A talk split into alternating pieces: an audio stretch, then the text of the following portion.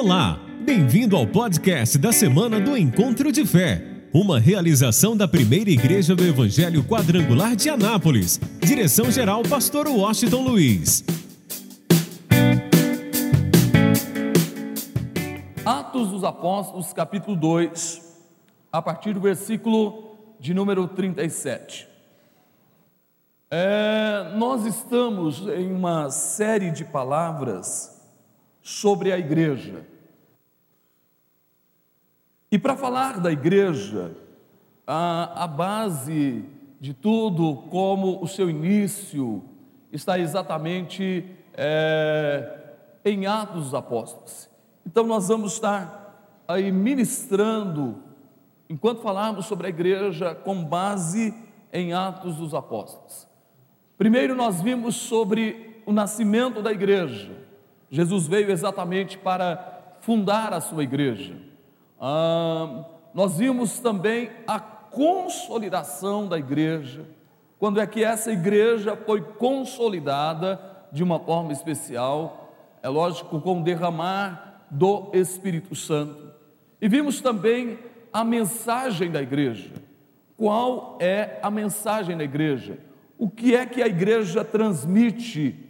E Hoje nós vamos falar um pouquinho sobre a igreja, seu alcance. A igreja alcança quem? Em que época? Em que tempo? Ok? Então nós vamos observar o poder dessa mensagem, o seu alcance, e eu gostaria que você abrisse o seu coração e tomasse posse disso. Vamos lá? Atos 2, 37 a 41 diz: E ouvindo eles isto, compungiram-se em seu coração, perguntaram a Pedro e aos demais apóstolos: Que faremos, irmãos, homens e irmãos? E disse-lhes Pedro: Arrependei-vos e cada um de vós seja batizado em nome de Jesus Cristo para perdão dos pecados, e recebereis o dom do Espírito Santo, porque a promessa vos diz respeito a vós, a vossos filhos e a todos os que estão longe a tantos quantos Deus nosso Senhor chamar. E com muitas outras palavras isso testificava e os exortava, dizendo: Salvai-vos dessa geração perversa. De sorte que foram batizados os que de bom grado receberam a sua palavra, e naquele dia agregaram-se quase três mil almas. Digam amém. Agora, deixa a tua Bíblia aberta, olhe para mim e deixa eu é, trazer ao teu coração uma curiosidade interessante. Vimos que no dia de Pentecostes, o Espírito Santo foi derramado sobre a igreja, ok? Sobre os 120 que estavam Olá, reunidos. eu sou o pastor Wagner. E eles começaram a falar das grandezas de Deus, das maravilhas de Deus, e eles falavam em 14 línguas diferentes, proclamando Olá. as grandezas de Deus. Alguns imaginavam que eles estavam bêbados, ok? Pedro se levanta e diz: Espera aí, é nove horas da manhã, ah, nós não estamos bêbados. E Pedro começa a transmitir a palavra, falando da pessoa de Cristo Jesus, falando de sua morte e de sua ressurreição. Algo que me chamou a atenção é para você ver aí a grandeza de Deus, o agir e o mover do Espírito Santo. Eu não sei quantas pessoas estavam ali, mas Jerusalém foi impactado por aquele momento. O local ali do cenáculo foi impactado e vieram pessoas de todos os lugares, porque ouviram o som, o barulho do que estava acontecendo no cenáculo.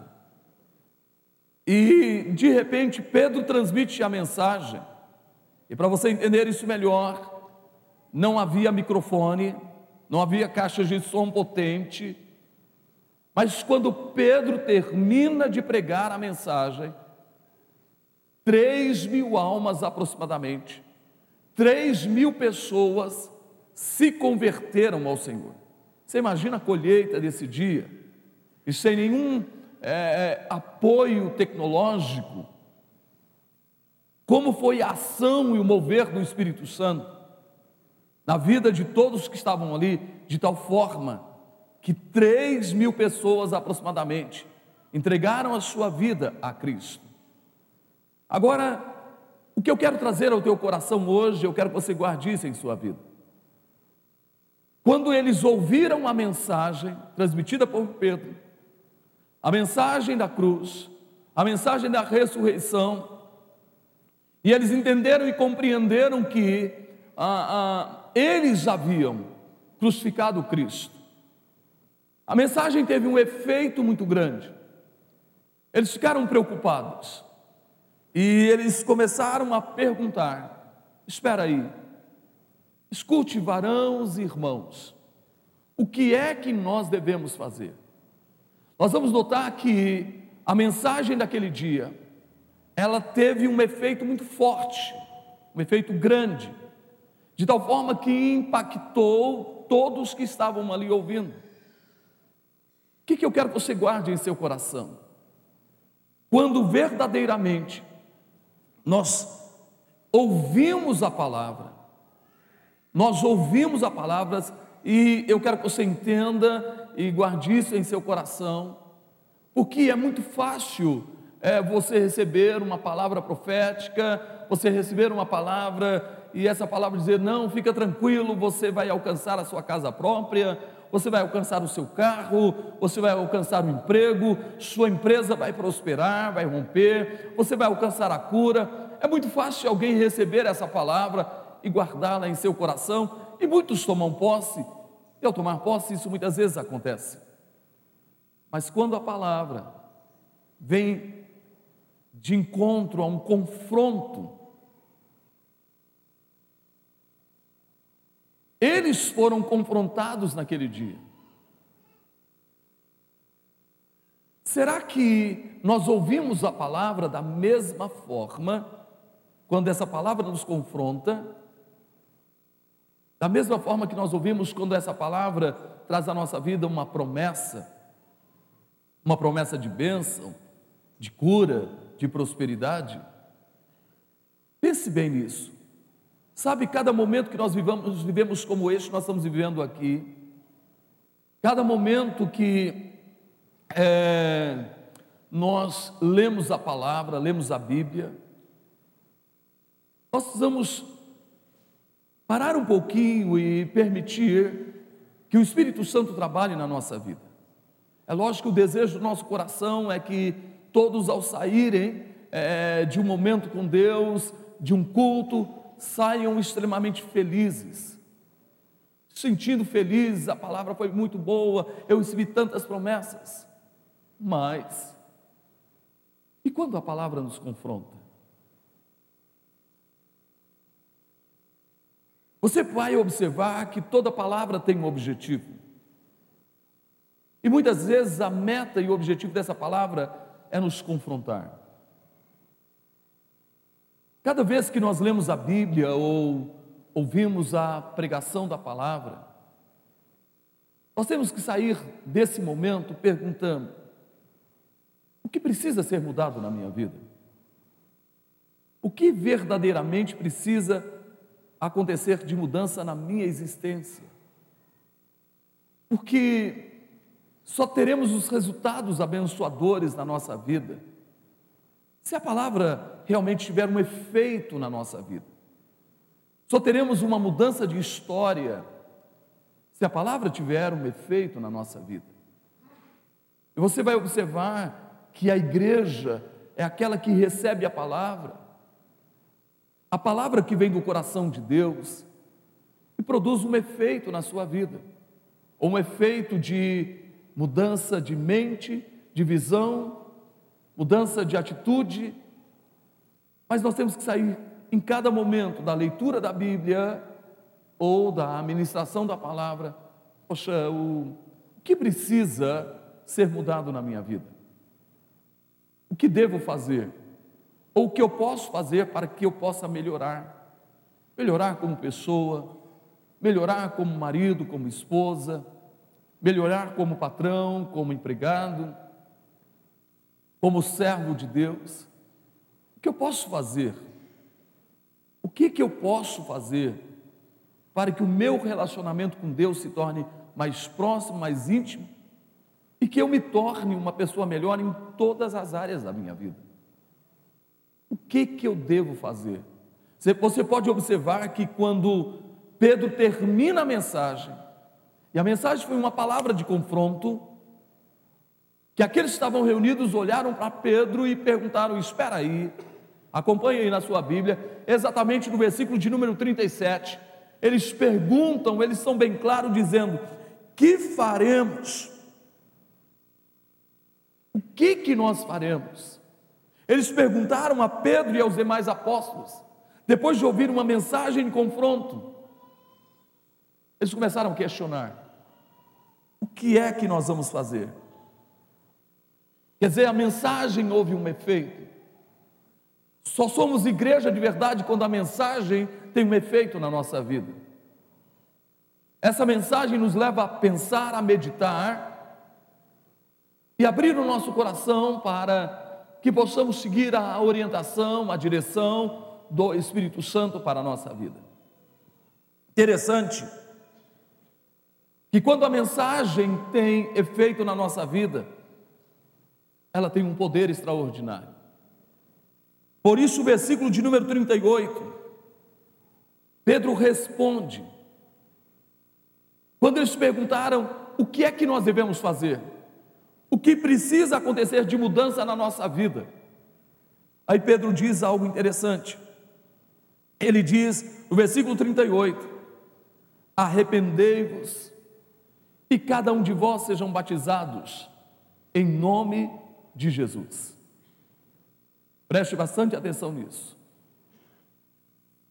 Quando a mensagem tem um efeito na nossa vida, a mensagem na igreja tem um efeito na nossa vida,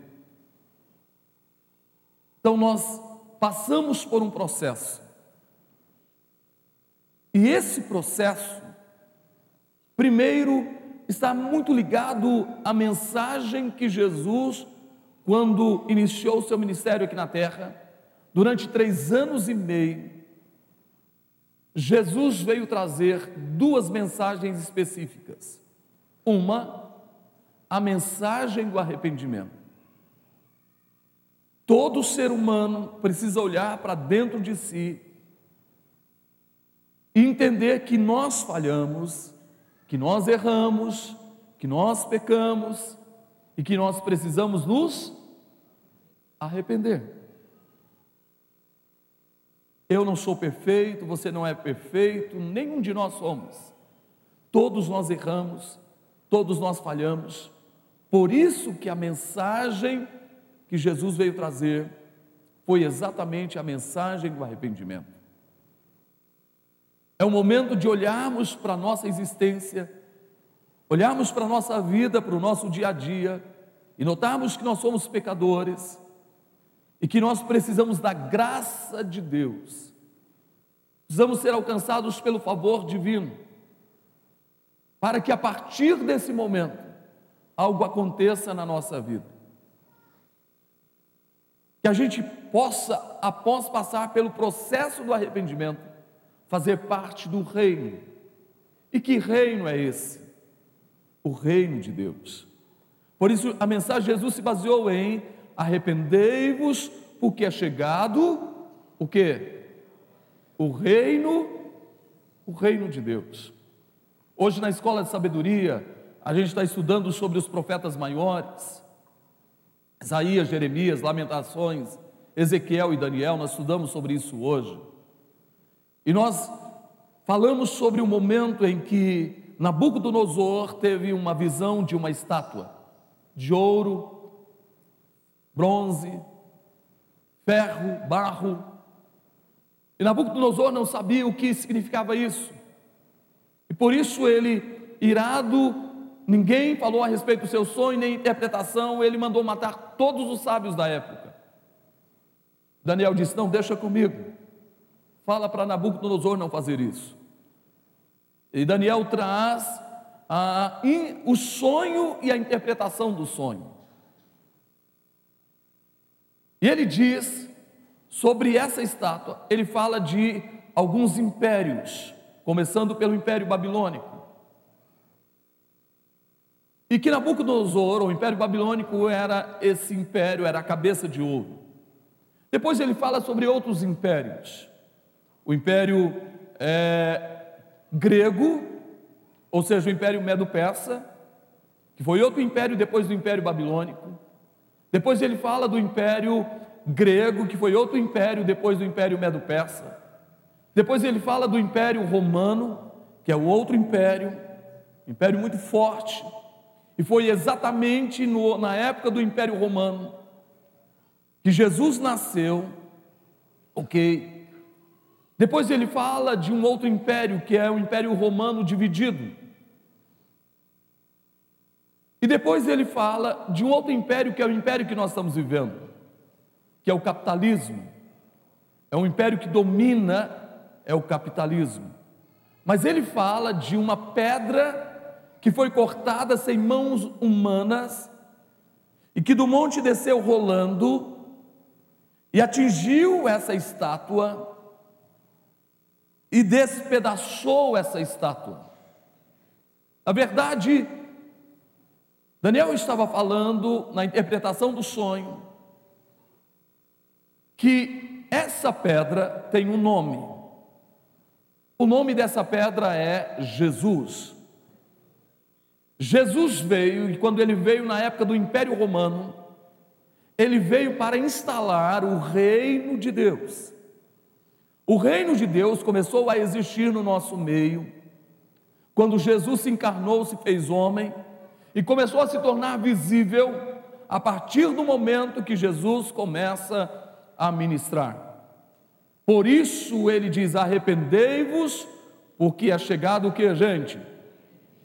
O reino de Deus. Esse reino que não terá fim.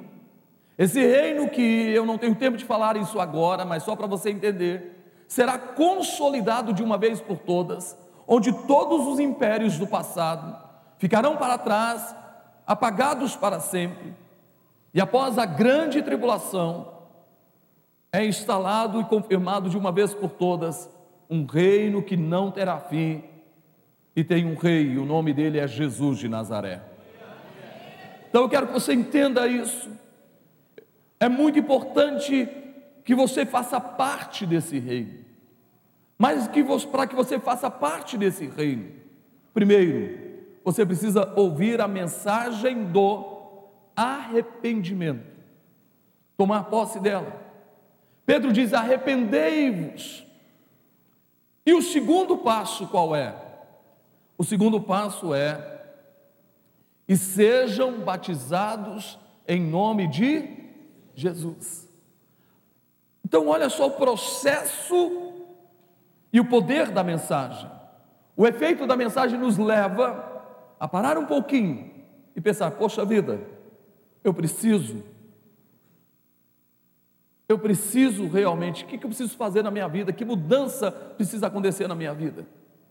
E o poder dessa mensagem, essa mensagem nos leva ao arrependimento e à atitude de um novo nascimento, que é o batismo nas águas. O que é o batismo nas águas?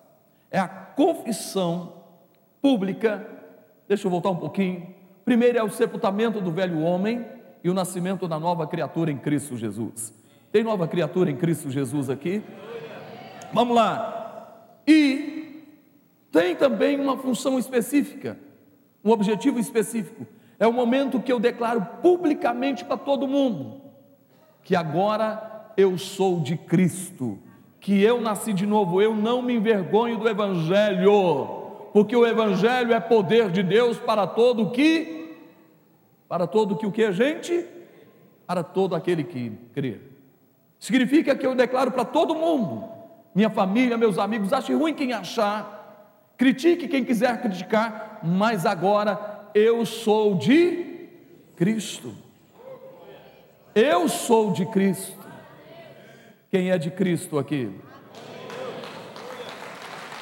Aí, pergunta para alguém que está do teu lado, você já desceu as águas do batismo? Gente, olha só que coisa incrível e extraordinária. A partir desse momento, você faz parte do reino. E agora entenda algo importante. A Bíblia diz, escute bem, que quando nós nascemos de novo, quando nós estamos em Cristo, qual é o nosso lugar, gente? Aonde nós estamos? Você está aqui, você enfrenta lutas, adversidades, dificuldades, problemas na tua vida, mas vamos lá.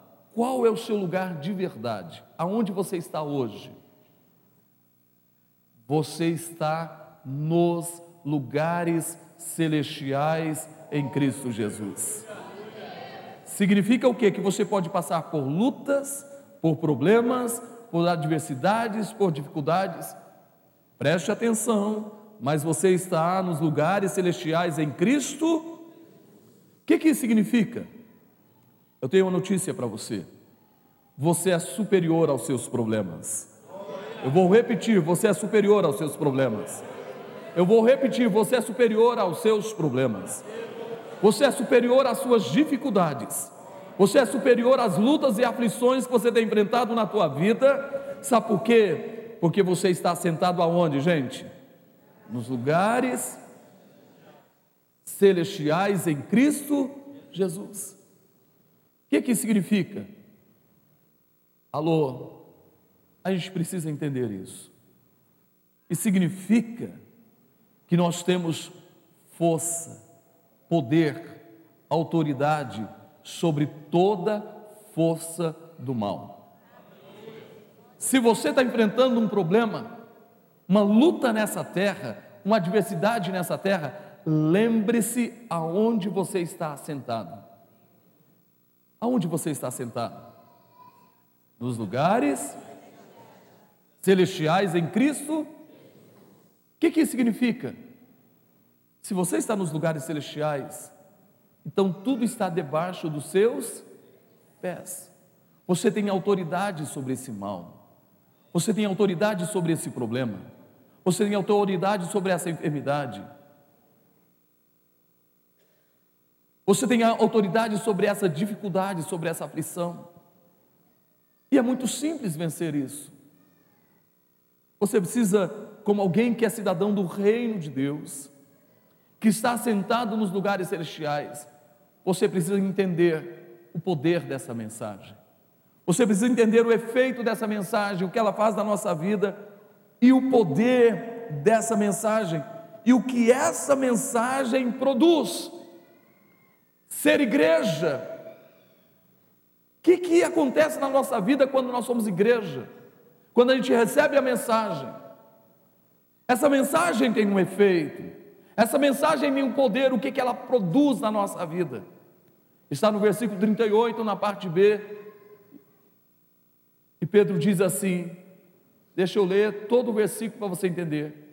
Arrependei-vos e sejam batizados em nome de Jesus e recebereis.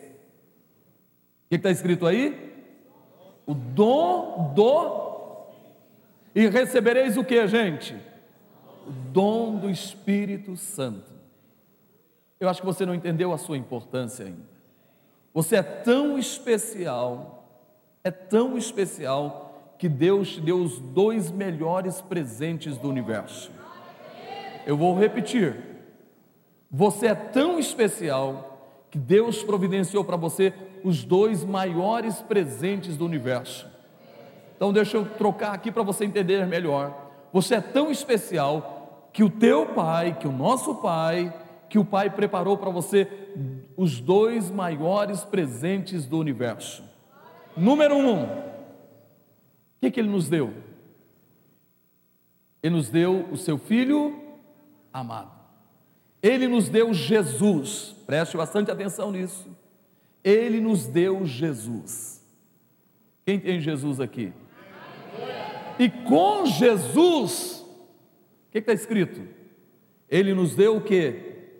todas as coisas. Eu acho que nós não entendemos isso. Eu tenho Jesus, você tem Jesus, nós temos Jesus, e com Jesus nós temos o que, gente? Todas, todas as coisas. Você precisa abrir, nós precisamos abrir a nossa visão. O nosso problema é que a gente não consegue agir, enxergar, ver, confessar conforme a simplicidade das Escrituras. Porque a simplicidade das Escrituras diz que Deus nos deu o seu único filho, para que todo aquele que nele crê, mas tenha, ele, escuta isso, ele nos deu esse filho, Jesus, e com Jesus todas as coisas, tudo. Alô, o que você precisa? Ele já te deu. Você precisa de uma cura hoje? Ele já te deu. Você precisa de uma bênção na empresa? Ele já te deu. Você precisa da solução de um problema na tua família? Ele já te deu. Você precisa de uma porta aberta? Ele já te deu. Você precisa de paz interior? Ele já te deu. Você precisa da alegria? Ele já te deu. Porque ele diz que nos deu Jesus e com Jesus o que? Sabe qual é o nosso problema? é que a gente vai enchendo e a nossa mente é muito traiçoeira. A nossa mente é tão fértil e tão traiçoeira, e ela tem uma facilidade de ver só dificuldade. Eu não sei se você, por exemplo, teve uma situação na sua vida e de repente não é nada do que você pensava, mas a sua mente começou a pensar. E a gente só pensa o que, gente? Só besteira. A mente é assim, ela vai aí você começa a imaginar um monte de coisa e não tem nada a ver uma coisa com a outra, porque a mente é assim, ela é muito fértil. E o pior é que ela é fértil para o lado ruim. Por exemplo, tem alguma coisa acontecendo, aí você já pega esse problema desse tamanhozinho e faz dele um, um monstro. E quando você olha, quando você chega, poxa vida, por que, que eu sofri tanto, por que, que eu pensei tanto? Não é nada do que eu pensava. Por isso, nós temos que vencer a nossa mente. Como? Todas as vezes que vier um pensamento nada bom na tua mente, parece que o monstro está crescendo, vai te trazendo angústia, dor, tristeza, preocupação. Abre a tua boca. A Bíblia diz que com o coração nós cremos e com a boca nós o quê? Confessamos. Você precisa aprender isso. Começa, todas as vezes que você começar a ficar preocupado com alguma coisa, ou pensar alguma coisa que não é nada disso, você começa a dizer: Espera aí, Deus me deu Jesus. Alô, eu tenho Jesus. Alô, eu tenho Jesus. Eu tenho Jesus. E com Ele eu tenho todas as. Espera aí, eu tenho Jesus, então tudo posso. Espera aí, eu tenho Jesus e nele eu sou mais Espera aí, eu tenho Jesus e Deus suprirá todas as minhas. Espera aí, eu tenho Jesus e Ele é o meu pastor. Espera aí, eu tenho Jesus, caia-me ao meu lado. Imagina, pode aplaudir porque você tem que aplaudir mesmo. Alô, espera aí, você precisa entender que estar assentado nos lugares celestiais é viver dessa forma. Vem a luta, vem o problema, e de repente o problema é pequeno, mas na nossa mente ele é um monstro. Aí a gente começa a dizer: espera aí, eu tenho Jesus, nele eu sou mais que vencedor. Agora é interessante, olha só que coisa fantástica, ele nos deu um segundo presente. Jesus disse: Olha, eu preciso voltar para o Pai. Porque se eu não for, eu não tenho como enviar o outro consolador, que o mundo não o vê nem o conhece, mas vós o conheceis, porque ele está convosco e habita em vós. Olha para o Velho Testamento. Você encontra um Moisés, como nós estudamos hoje, que foi o primeiro homem chamado de profeta, foi Moisés. E Deus disse: Com Moisés eu falo face a face. Escuta bem isso. Olha só que coisa interessante. Você pega os homens do Velho Testamento, que na verdade de vez em quando Deus falava com eles, uma aparição aqui, outra ali, falava aqui, outro ali, às vezes demorava um mês, um ano, dois anos, sem falar com eles. E esses homens, preste bastante atenção nisso, esses homens, eles abriram o Mar Vermelho,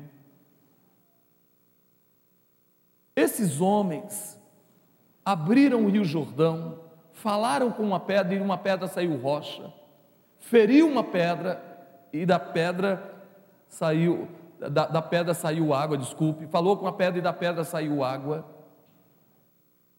Esses homens, eles atravessaram o Jordão, derrubaram as muralhas de Jericó. Esses homens oraram e o sol parou literalmente. Eles falaram e o sol parou.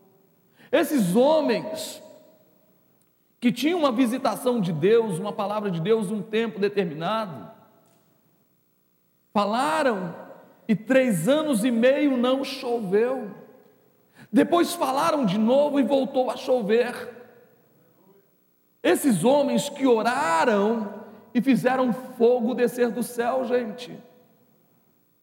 Esses homens que oraram ou ordenaram e o sol retrocedeu 15 graus.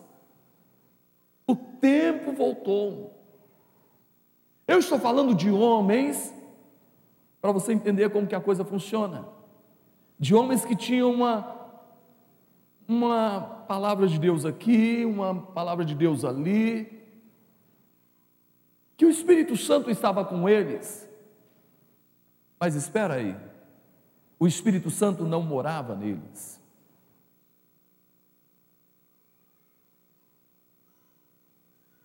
Agora Jesus diz que Ele está conosco, e o que, gente? E habita em nós. Não, você não entendeu. Deus está dentro de você. Sabe qual é o nosso problema? Que a gente não consegue ver isso, enxergar isso e valorizar isso. Ele está dentro de mim, ele está dentro de você. Pedro diz: e recebereis o dom do. Recebereis o poder do Espírito Santo, o presente que é o Espírito Santo, a dádiva que é o Espírito Santo, o batismo, o revestimento do Espírito Santo. Sabe o que, que o Senhor está dizendo para nós hoje? E quando nós somos igreja, nós temos o dom do Espírito Santo. Quando nós somos igreja, o poder do Espírito Santo está em nós, habita na nossa vida. Quando nós temos o quando nós somos igreja, nós somos morada do Espírito Santo, Deus está dentro de nós. Eu vou repetir: Deus está dentro de nós. Deus está dentro de nós. Deus está dentro de nós, Deus está dentro de nós, Deus está dentro de nós, Deus está dentro de nós.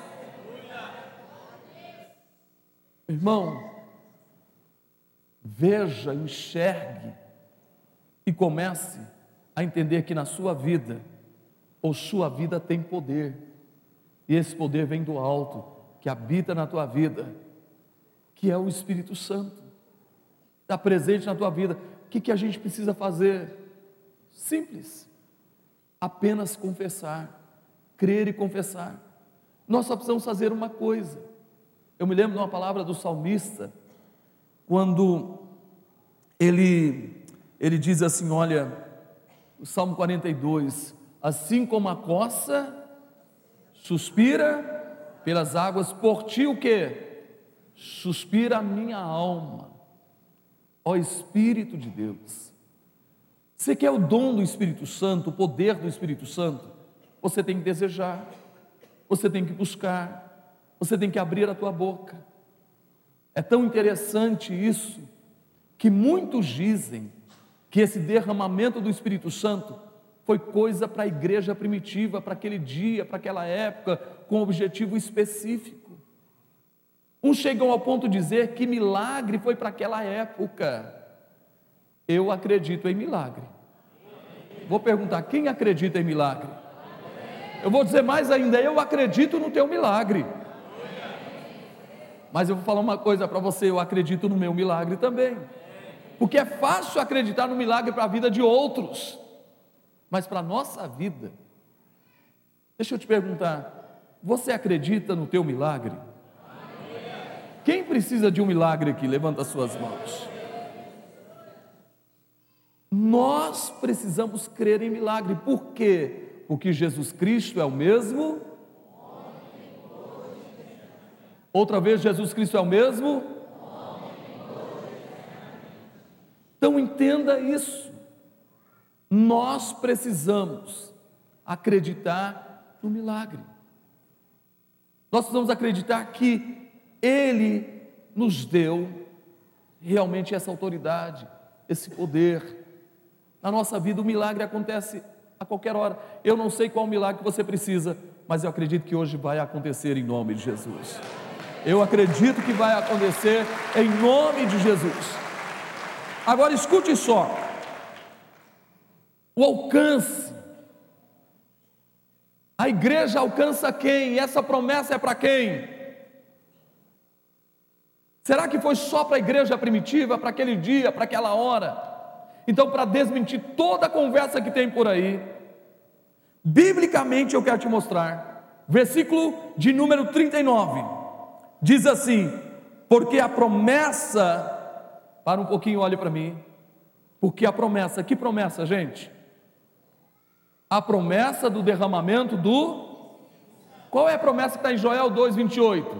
Nos últimos dias derramarei do meu espírito, o que? Sobre toda a carne, os vossos filhos e vossas filhas profetizarão, os vossos jovens terão visões, os, os vossos velhos sonharão, e até sobre os vossos servos e vossas servas derramarei do meu. Olha só o que Pedro diz. Se alguém falar que o batismo com o Espírito Santo, o derramamento do Espírito Santo, milagre foi coisa para a igreja primitiva, para aquele dia, para aquela época e pronto, não é verdade. Porque olha o que Pedro diz, olha o que está escrito na palavra, porque a promessa, a promessa do derramamento, do derramamento do Espírito Santo, vos diz respeito a vós, a vocês, aqueles que estavam ali, a vossos filhos. Então, essa promessa, disse Pedro, é para vocês, essa promessa é para os vossos filhos, essa promessa é para todos os que estão longe, versículo 39, pode acompanhar, é para todos que estão longe. Então Pedro está dizendo: escuta, essa promessa, o que vocês acabaram de ver, que eu disse a respeito do profeta Joel, e que Cristo nos falou sobre isso, essa promessa é para vocês sim, é para os vossos filhos, essa promessa é para todos aqueles que estão longe, não importa, de norte a sul, de leste a oeste, em qualquer canto ou recanto do, desta terra, essa promessa é para todos eles, mas aí entra eu e você, aonde? Olha só, a tantos quantos Deus nosso Senhor chamar. Alô, quem acredita que você está aqui porque Deus te chamou? Não, vou repetir. Quem acredita que você está aqui porque Deus te chamou? Então o que, que a gente entende? Levanta a tua mão e diga: Eu tenho o chamado de Deus, e eu sou um escolhido de Deus. Então essa promessa é para quem? Não, eu acho que não. Desse jeito não é não. Essa promessa é para quem? Não, você tem que falar para mim. Agora seja bem egoísta mesmo. Vamos lá. Essa promessa é para quem? Essa promessa é para quem? O derramamento do Espírito Santo é para quem? Agora levanta a mão e diz: é para nós. Essa promessa é para quem? Só quem recebe aplauda ao Senhor. Diga aleluia. Olha só, e aconteceu exatamente no dia de Pentecostes. Pentecostes era uma festa, onde todos vinham para essa festa. Eu tenho uma notícia para você: Deus é muito festeiro. Sim ou não, gente? Você acha que Deus gosta de festa ou não? Deus gosta de festa ou não, gente? Pode ter certeza, olha para o Velho Testamento, quantas festas Deus levantou no meio do seu povo, porque Deus gosta de. O derramamento do Espírito Santo veio no culto fúnebre. Sim ou não, gente? Veio quando? Uma festa. Na festa de Pentecostes que, que eu quero dizer com isso? Os nossos cultos precisam ser o quê? Uma festa. Você não veio aqui para ficar triste, para ficar angustiado. Você veio para receber a alegria do Senhor. E a alegria do Senhor é a nossa.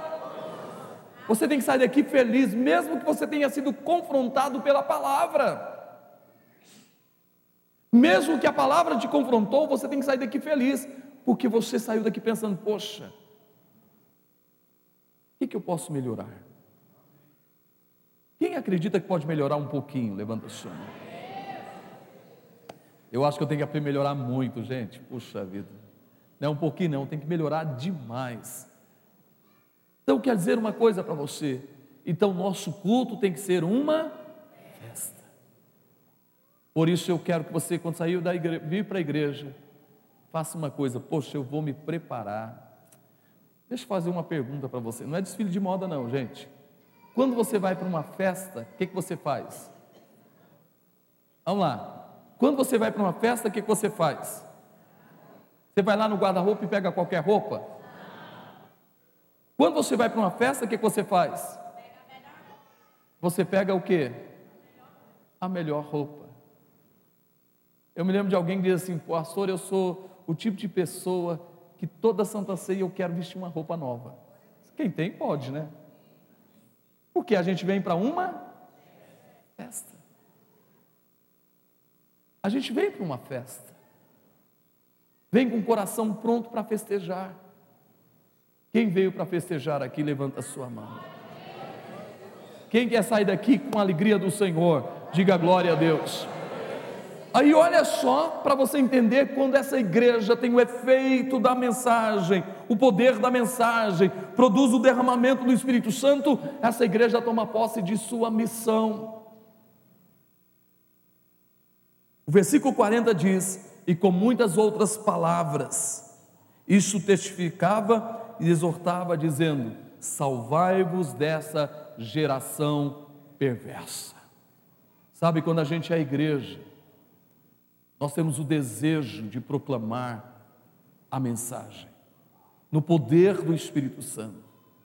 Nós queremos exortar, ensinar, evangelizar, alcançar outras pessoas. Hoje de manhã nós tivemos mais uma multiplicação da célula Efraim. E é um casal que mora em Damolândia, viaja 70 quilômetros para vir à igreja no domingo, eles vêm no domingo de manhã, quarta-feira na célula, 70 quilômetros, fizeram um culto simultâneo em Damolândia. O sogro da Fernanda era ateu, extremamente ateu, mas no culto simultâneo ele disse: Eu quero esse Jesus para a minha vida.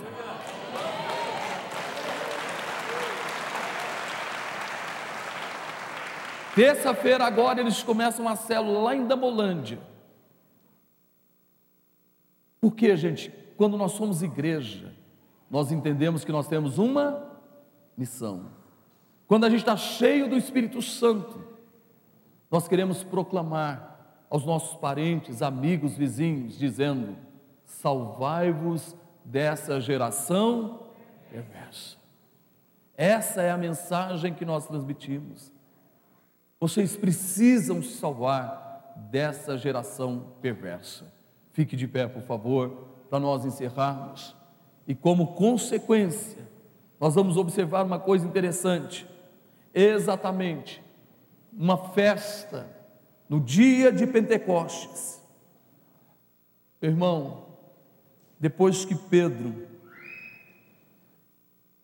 prega a mensagem, eles entenderam que precisavam se arrepender. Pedro faz um apelo. Eu fico imaginando como seria esse momento lá. Pedro faz um apelo. Quantos aqui hoje se arrependem e querem ser batizados? E ele fez o apelo. E uma mão se levanta, outra mão se levanta, e as mãos foram se levantando. No dia de Pentecoste, imagina, a Bíblia diz que quando um pecador se arrepende, a festa no céu. Deus gosta de festa, gente? Sim ou não? Imagina naquele dia, quando quase 3 mil almas, 3 mil pessoas levantaram as mãos e disseram: Eu quero descer as águas do batismo. Irmão, essa é a nossa hora, esse é o nosso momento de sermos usados por Deus como igreja e alcançar outras pessoas, trazendo alguém na campanha domingo que vem, nos cultos essa semana, levando para a célula e falando do amor de Deus. Por isso, quem já pisou no Santo dos Santos, em outro lugar, não sabe viver. Põe as duas mãos na altura do peito, abre o teu coração, erga a tua voz e deixa Deus te ouvir de uma forma muito especial. Abra o coração e deixa Deus te ouvir. Fala com Ele nessa hora. Abra teu coração 100% para Ele, em nome de Jesus. Aleluia.